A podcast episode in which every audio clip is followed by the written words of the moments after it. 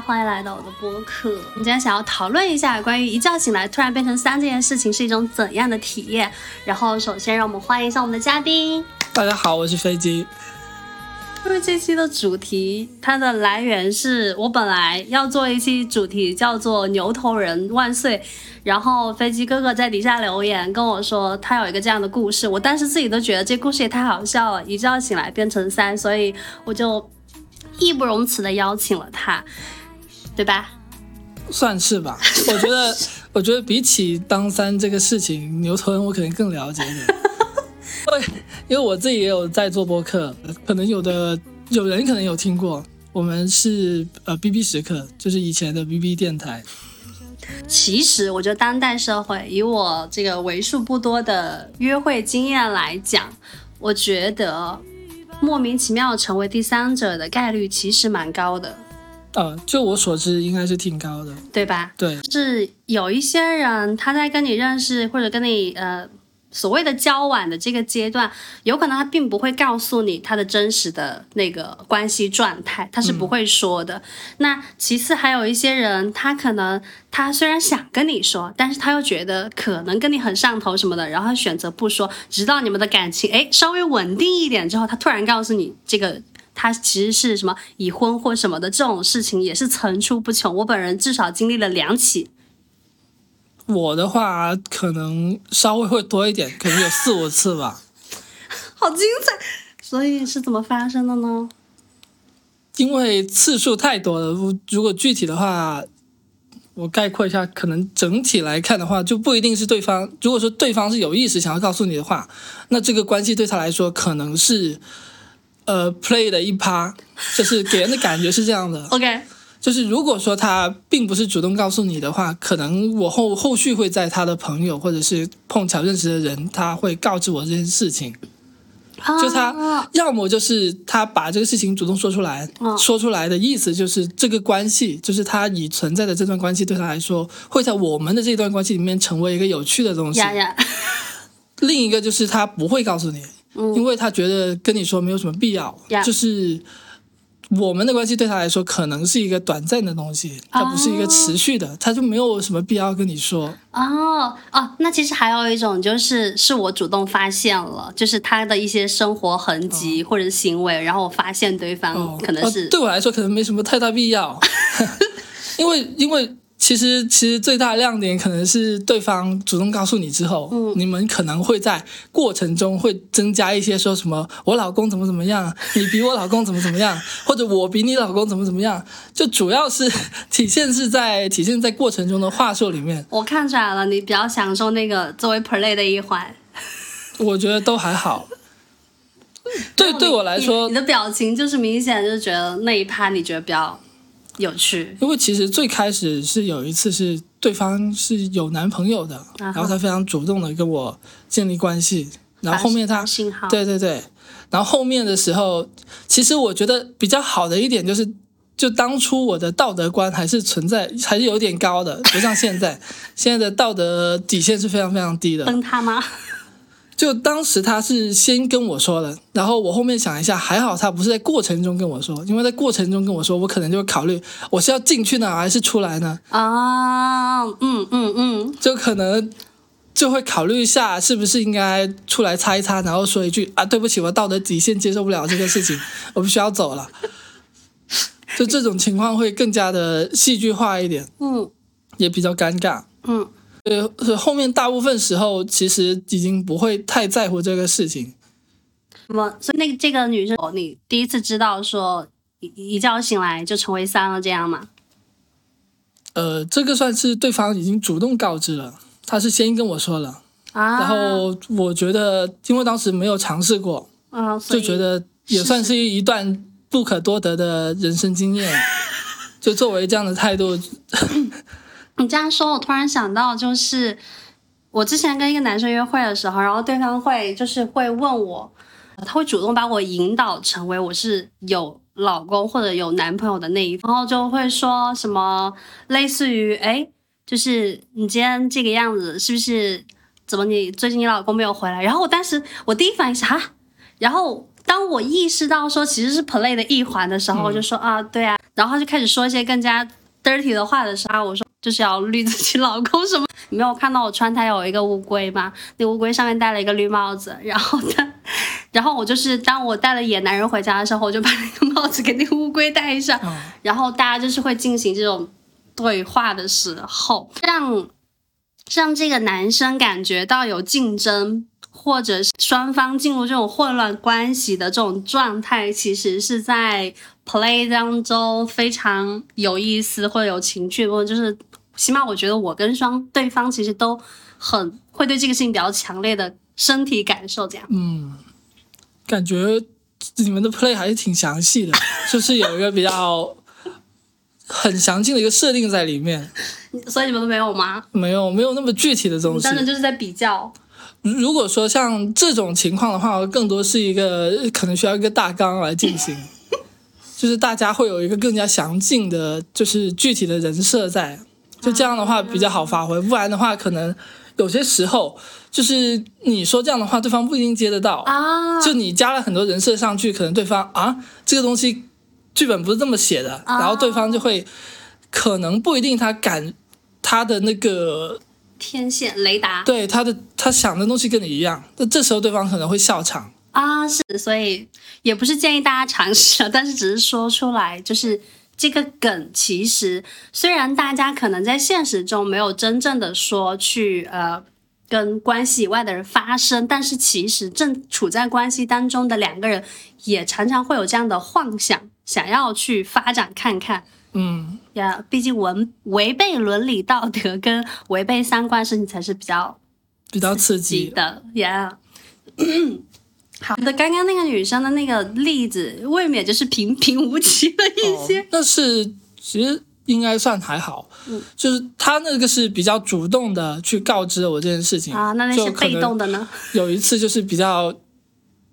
吓一跳的那种，就是哦，后面那个女生还邀请我去她家。就她男朋友他是没有在深圳工作的，就可能偶尔周末会回来，他可能会说什么周五周五要不要来我家什么的，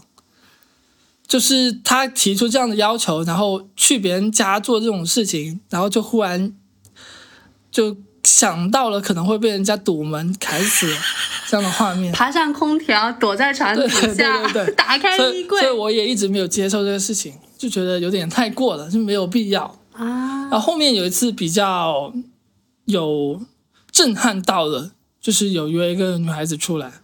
然后他当时下班，下班之后我们结束了之后，他忽然跟我说了一句：“哎呀，我老公给我打电话，我要先去什么什么地方打卡拍照，让他证明我是一个人。”然后那个瞬间我就说：“啊，原来你你是有老公的呀？” 这种查岗方式大家学会了吗？不是，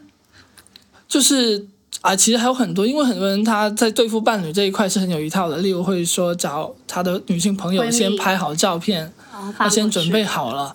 然后或者是约找了一个什么借口啊去看什么展览，然后她的闺蜜或者她朋友会提前拍好照片，其实都是提前准备好了，就是为了这一场呃游戏提前准备好了一些资源，然后当时再再发出去，然后对方又不知道，对方知不知道我这个也不是很清楚。说不定我是他们 play 的一环，而不是说他们在。这样，我我突然想到，就其实有时候大家会想说，就是我不知道现实当中你们啊，我觉得我的那种关系当中是有时候会大家会说，不然我们就是人为的制造出来一个第三者，就是我跟对方在商量说，不然你去呃勾搭一个女生，或者我勾搭一个男生，然后怎样怎样，然后大家就是去。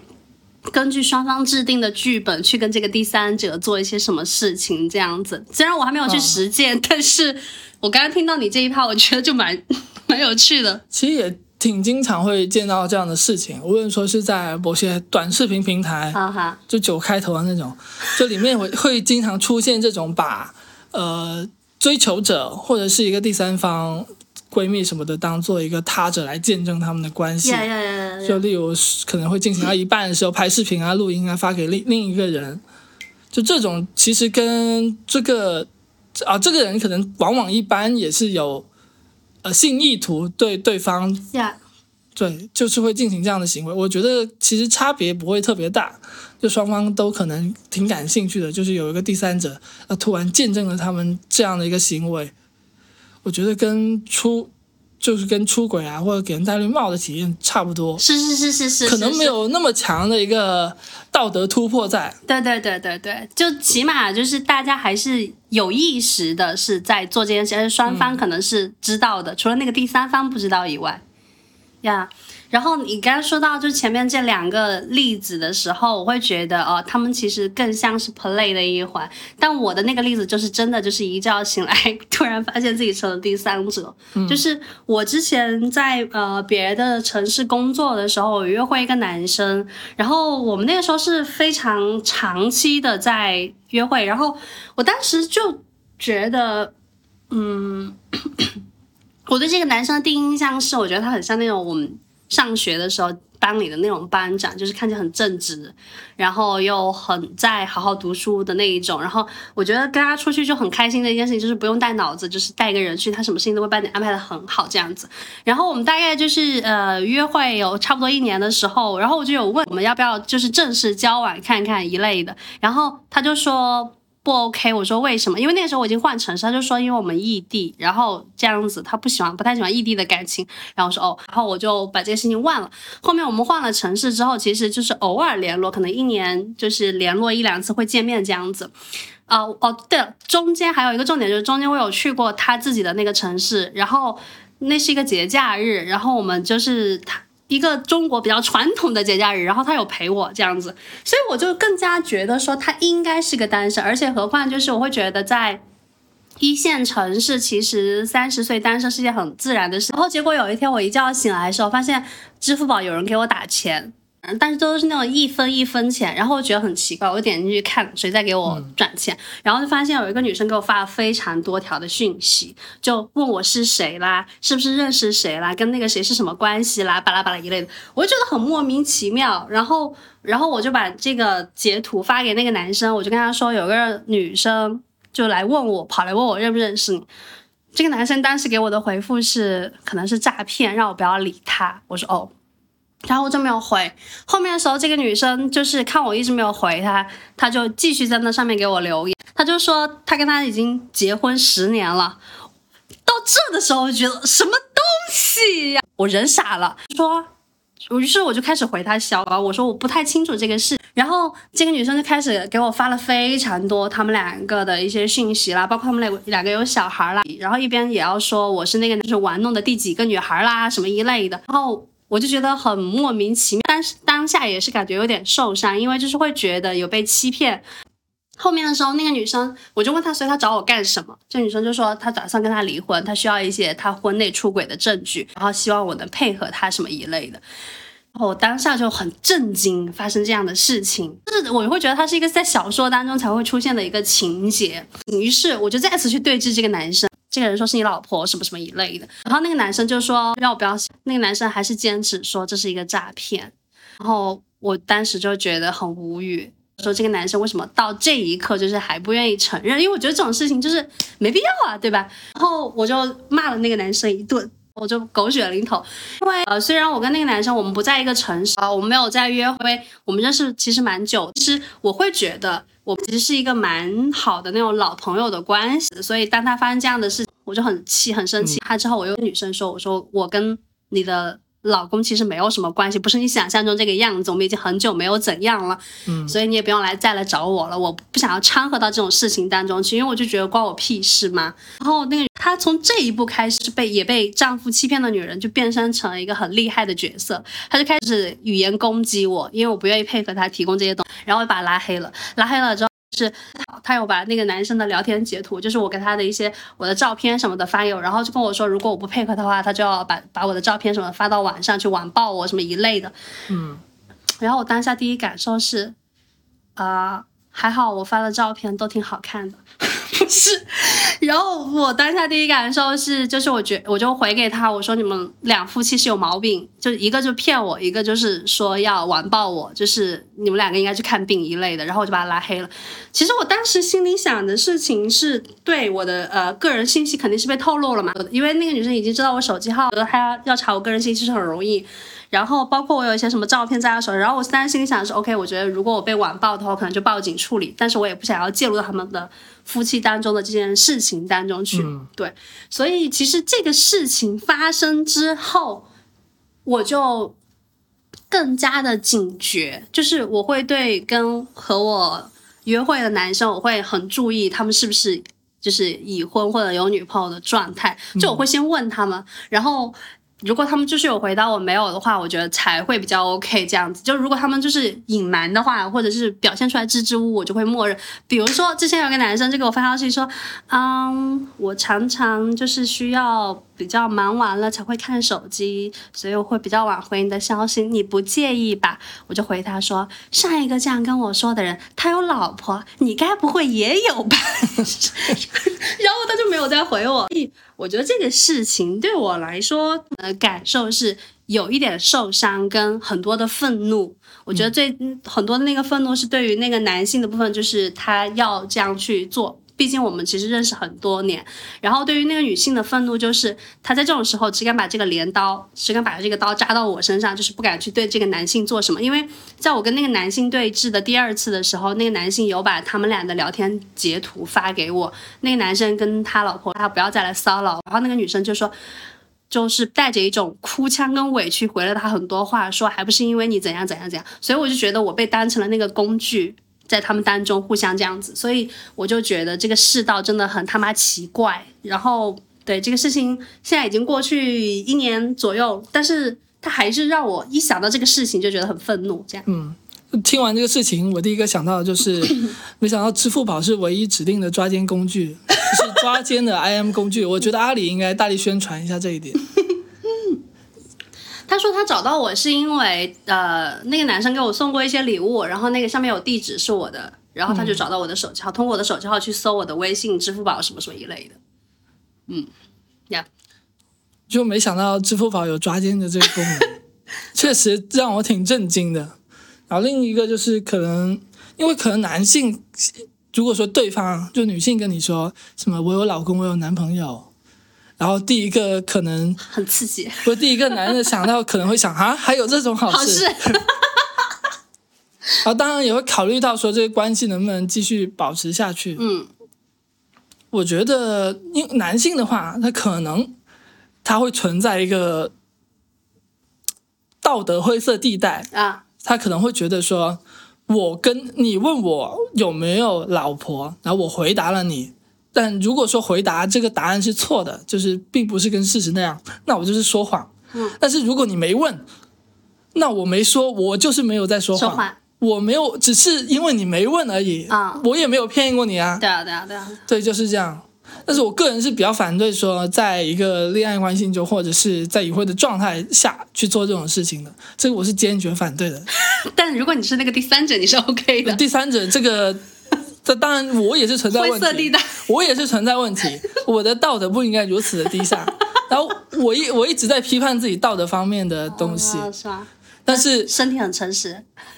身体是另外一回事。就主要是怎么说，男男性可能跟女性另外一个不一样的状况，就是大家对性资源的掌控上，哦，是的，对，因为男性很多时候他的选择权不在自己手中。嗯，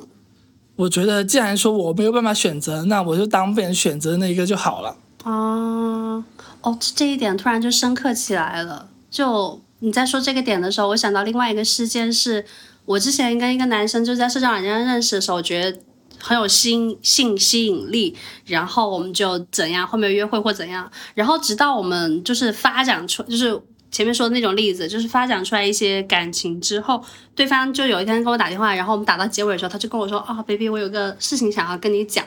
我什么事？然后就说我其实有老婆，然后当时呃一个什么地下停车场还是一个什么电话吧，然后我当时就人卡在那个半空中，我说啊，然后我就，所以你告诉我是什么意思？他就说我只是不想再欺骗你。我说那你不是应该更早之前跟我讲说？他说呃那个时候我不是有意欺骗你，我那个时候只是觉得我们可能只是玩玩而已，就是。很快就是会结束，然后但是我们现在可能建立起来一些感情之后，他又觉得他不想要再隐瞒我，要把这个事情告诉我，然后我就跟他说：“你说什么鬼话？你现在告诉我，不就是让我去做这个选择，要让这个锅扔给我呗？就是要不要继续下去，就是这个关系让我来决定。然后如果我要继续下去的话，也也就是要要不要顾及你这个身份而已嘛？你只是把所有的东西都扔给了我而已啊。其实这个也是一个非常典型的男性策略，Yeah，就是在当当你没有跟他建立那么多联系的时候，你不需要有太多的沉默成本。这时候他去试探你那本质是一种很愚蠢的行为。Yeah 那当你们交往到一个过程的时候，他觉得我可以去进行这样的试探了，嗯，然后或者是他本来就在之前的一些交流中，他试探了多次，然后觉得啊，今天是个机会，我可以提出来，对。你 你知道，然后我就这样骂了他，不是骂他，我就这样回他，然后他就跟我说，他说我觉得你会比较容易接受。我说为什么？然后就说因为我做这个职业。去你妈的！什么东西啊？这跟职业没有什么关系。嗯，什么鬼东西？他是他的意思是说，因为他平常看我聊很多话题的时候，他觉得我的开放程度跟包容程度都很不错，他觉得应该这个事情我也能够接受。然后我就觉得你在说什么鬼东西，于是我就回给他，OK，我说我们之后不要再联络了，我说我是不接受这种关系的。其实我比较惊讶，就是当了别人老公之后还有性吸引力这件事情啊，就因因为在我的在我的印象中，就是当了别人老公之后就会变得非常的邋里邋遢，哦，就是因为他已经没有一段需要很强性吸引力去维系的关系，哦是吗？就往往说这个人当了别人老公之后，他还有很强的性吸引力，那就是这性吸引力是为谁准备的呢？往往不是为他老婆，而是为了这个潜在的第三者。就这个是可以很明显的感觉得出来。啊，就是男人，如果说一个男人他在一个婚姻关系中，他忽然间啊，我想要去打扮自己，我要想要让自己变得更好看，这往往是因为他已经是在为他出轨在做准备。我觉得我们这一期根本不是在讲一觉醒来单三，就是教女生怎么抓奸。那其实也是因为怎么说？因为女生她想，也不是说女生吧，因为我有一次经历，就是就是跟一个女生有一次关系了之后，然后后面她突然间推了另外一个女生的微信给我，什么东西她说你们有机会可以交流一下，我当时就很惊讶，然后后面聊的时候才发现，原来这个人是已经结婚了，？OK，就是就是之前接触过那个女生。推的那个微信结婚，还是说跟你发生关系对？他推推微信的是跟我发生关系的那个女孩子的朋友，对啊，我就说跟你发生关系的那女生结婚了，还是说推给你的人结婚了、呃跟我发生关系的结婚了。o k 就他给我找了一个备胎，虽然这种行为非常的 sweet 啦，就是啊，我已经退出了，还跟你找了一个第二个，这这种行为虽然理论上是非常的贴心，但是也让我不禁疑惑起来。真的很困惑。确实会有，因为怎 么就是我当时也完全没有想到说他已经结婚了这个事情，因为他给我的感觉就是小女生，然后还没有怎么跟男人性有过过多交往那种感觉。啊，小白兔。对对对对对，啊然后后面是最近那个就是他推的那个女生还会跟我联系，就偶尔会联系。就他跟我说已经结婚生了孩子了，然后怎么怎么样怎么样，就是这么提一嘴吧。啊呃，我关心的是，所以 推出的的微信的那个女生跟你、因为我们不在一个地方。啊 OK，那算什么备胎？这个过分了啊！这个 switch 的程度还可以。对他应该找一个就是啊对对当地的或者靠近一点，广州啊、珠三角、广广东的这。样嘛。对对对对对，或者是对方有一个出差地点，可能会靠近广东这样一点，就不需要推一个那么远的，这个实在有点太远了。对对，听到这里的时候，大家知道三观什么东西根本没有的？就是我我本身还是会谴责说，就是出轨这样的行为，嗯因为我觉得不是很合适的行为。因为像我，我是呃不婚不育，也不会陷入任何一段呃生命亲亲密关系的，所以我觉得我可以就偶尔做一做这样的事情是没有什么问题的。我当然也是更追求对方是也是同样的单身关系，嗯、可能也是说你会比较，就是不会陷在这种关系当中呃，差不多吧。啊。对，因为我觉得，如果说对方就除了我之外还跟别的人有身体接触，我这个我是完全没可以接受的，嗯，因为他肯定有他更好的选择而且他选择了别人之后才会知道我的好嘛。就他接触了其他人，就觉得其他人也就那样啦。就是啦，他们还没有哥哥一半的好。对对，这个其实也是一种比较的行为，这是一种更加无害的，就更加某种程度上三观更加正的一种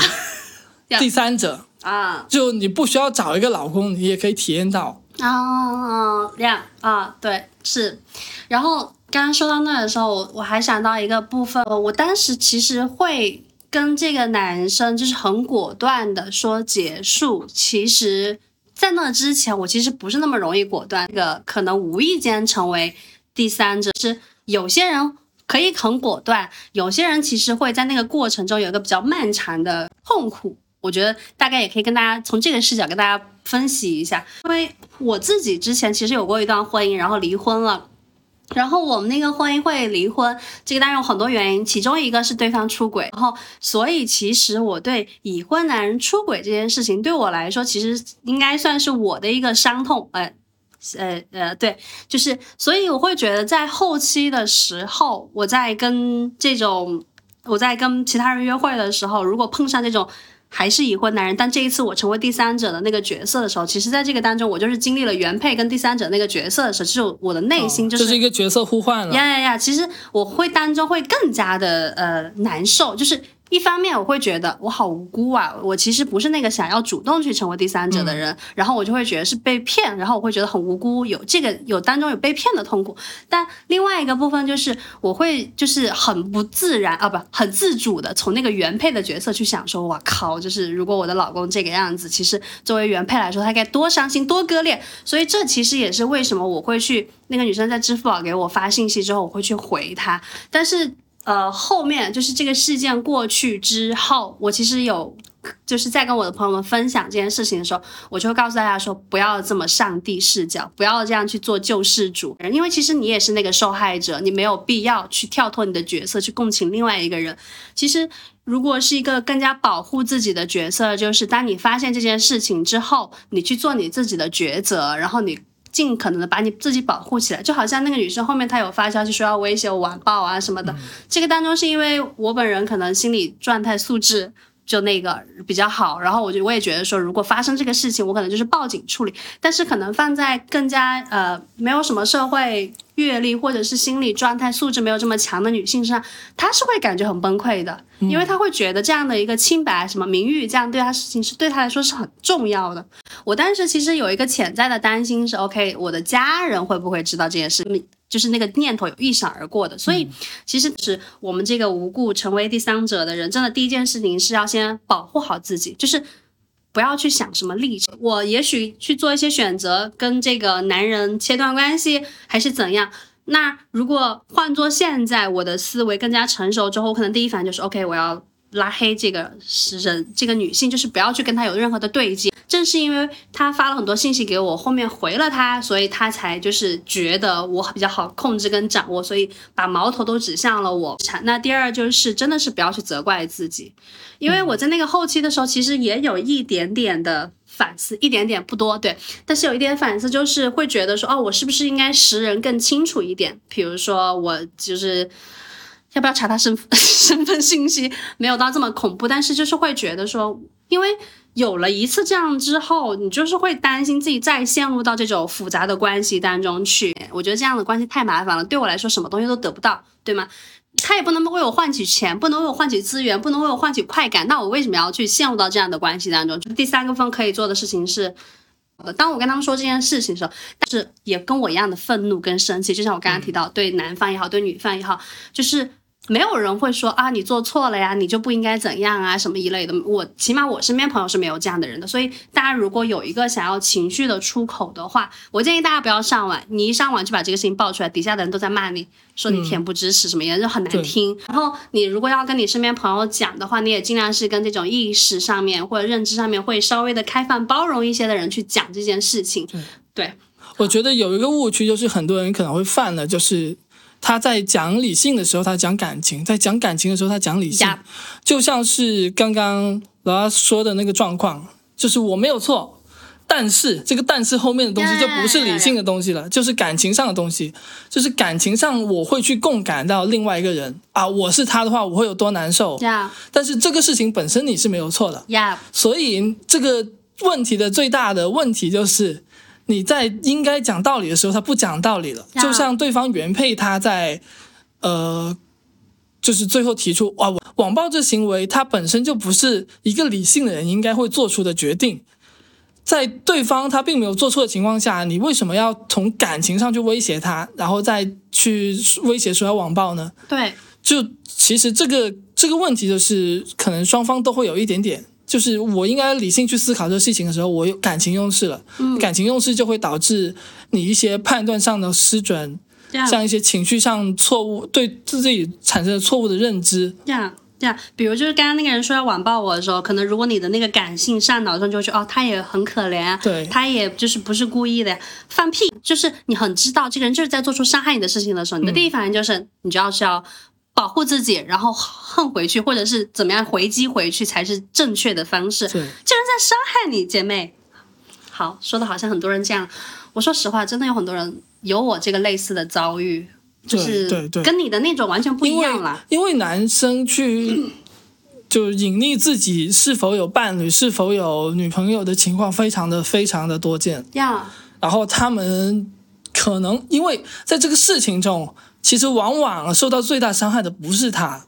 所以他可以很果断的去做出这样的行为，就像是怀孕这件事情，虽然爽的那个是男方，但是受苦的却是女方。是的，这是同样的一个道理。是的，而且就是我会觉得，男人在这件事情上，比如我刚刚前面提到那个男生，就是在我们建立关系之后，然后跟我说这个事情，就飞机哥哥说的非常，就是在讲说他这个就是一种策略或怎样，然后我就会觉得，作为女性来讲，在这个当中处的角色就是非常的被动，你知道吗？就是。好，好像我左右不是，尤其是当他提出来说，我竟然那一刻我还有在想说，这个人到底是什么心理？就是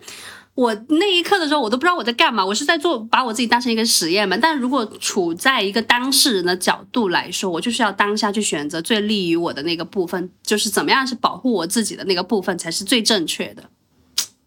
我觉得其实，其实如果说你真的是做不了决策，你就不要在当下做决策。这样。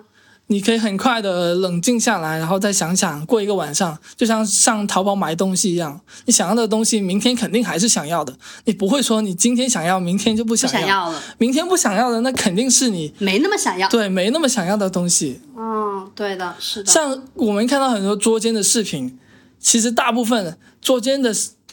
那个正室，他都不会去打那个男的，都在打那个女的。就想到这一点的时候，大家就是。肯定要，就是避免陷入到视频里面被打的那个女孩子的情况。而且我觉得这个当中，其实就是因为，嗯，好，不好意思，我要就是也自曝一下，就是我之前也做过类似的事情，就是我的前夫出轨的时候，然后我有一次跟我前夫，我们在酒吧又碰到了那个女生，我当时就是对于这件事情我还是非常的愤怒，然后那个女生看到我之后掉头就走，我就追上去，然后揍她，然后。我在当然在那之前，我已经跟我的前夫就是有非常非常多啊的一类的东西，但是我当时还是怒不可遏的上去冲上去揍那个女生一顿。然后我在揍那个女生的时候，其实，然后就有人出来拉我，然后我自己其实当下已经失去了理智，就是我把我的愤怒跟我的那个委屈跟不满全部发泄在这个女生身上，就是换做当时的我是因为我会觉得说啊。我本来很平静的生活，都是被这个人打乱或怎样一类的，而且这个女生还做了很多模仿我的事情。我一想到这件事情，我觉得恶心，然后我就去揍她。但是我现在回想起来，我往往看到那种打小三视频或什么的时候，我都会觉得，哦，就是因为女性她控制不了这个男性，或者说她无法去跟这个男性有抗衡，所以她只好把这个东西挤压在那个女性身上。我我觉得，如果说你理性的去想这件事情，你应该会判下的判断应该是打老公，嗯，因为你们是夫妻，打完老公之后，而且你们是就是你们存在夫妻关系，警察也更愿意去和稀泥，就把你们这个当做家庭矛盾来处理，就不可能。如果说你打是另外一个人的话，他追究起你的责任，你就是故意伤人了。呀呀呀呀，你你这个角度也是的，但是我的那个角度可能更多就是在说，就是女性在这个当中无法去跟自己的老公。发生这个抗衡，就是有社会资源的问题，还有一个部分就是，大家的可能那个心思就是就是继续过呗，还能离咋的？那就只好针对第三人把这个气息出出去，就是没有意义，姐妹们完全没有意义这件事情。啊，有一个小知识就是，你可以把钥匙握在手上，然后再去打，这样的话，这样的话会比较有利。那考虑到你要去打男方这个事情的话，自己手上有些武器会比较好一点。想到了那个虎口什么那种，对对对对对对就能用有那种效果就看那个《绝命毒师》看回来的，因为钥匙就在你身边，然后打打进去的话，伤口是很小的。但是又很痛对对，啊、因为它是一个锐锐利的物件。是的，是的，是的。好，以上只是个人观点，千万不要模仿，没有任何教唆。殴的 没有任何。教唆的意思。你知道，我一开始以为要聊这个一觉醒来成为小三，我以为男性其实会有一些什么情绪，比如说还是会觉得有一点不舒服啊，或可能会去很很多人都会有不舒服，是不是我的问，不不是人的问题，是我的问题。你不会不舒服。嗯结果我没有想到你的每一个例子都是就是比较好玩，然后啊，也也有一些不那么好玩的，就是有一次发生完关系之后，对方还躺在床上，然后突然跟我说：“啊，其实我有男朋友，我跟男朋友感情上有矛盾。”这时候我真的很恐惧，天还没亮我就走了。哦，就那个那一个瞬间，就是为什么要做这种事情？像就是我觉得我也感觉到自己是被欺骗的那个，嗯工具人，就觉得没有必要啊，为什么呢？嗯，而而且那个关系的发生也是突然灵急灵忙他提出的，就是对对对，就是那种自己被当做一种工具、被玩弄的那种心情，然后所以我就很快就跑了。但是你哦、所以你们之后还有联络没有联络？肯定没有，我出门就把他删了。好过分哦！就是对这样这样，是 没有人想要做那个替代品啊。就是我的我的感，我其实我的感觉就是，呃，我们可以只是单纯约会，但是没有必要发生在这种事件之下。对他这种情况，其实把他的有点把他的一种道德负罪感分为一半了。这样，就是他出轨这件事情，然后突然间我也是就是被删了。嗯嗯，让人感到气愤。我给我当时听完的时候，我就觉得很气愤，对，很难理解这种事情。当代人的那个道德观 不是啊，可能也跟自己的状态有关。如果自己心有余力的话，可能再来一次，然后再走。什么东西 就是因为没有这个余力，啊？就这个愤怒只能发泄到嗯呃自己的两条腿身上。走掉。好，以上就是我们还有要补充的吗？暂时应该没有了，好的也没有那么多三的经验，再多就有点过分了。对，嗯，好。那其实这一期下来，我们并不想要去呃评判到出轨呀、什么什么一类的，我们只是从自己的个人角度去分享说，这样事情发生之后，大家会有不同的感受跟经验罢了。对，就不同的性别，不同的看法。呀所以并没有任何想要指导你做事的或怎样。呃，另外就是我们说这些事情，不是起码从我的角度来看，我不是抱着炫耀的心态，呀就在这个过程中没有一点点值得炫耀的心情在是的，是的，是的，是的，你没有听出来这个当中的苦涩吗？这个底色是苦涩，朋友们。就不会是以这些事情为荣。嗯，对对对，好，那以上就是我们这一期播客的内容啦。然后非常感谢飞机来嗯做客我们这一期的播客。好，谢谢谢谢谢谢飞机老师，好好的，晚安吧，拜拜拜拜。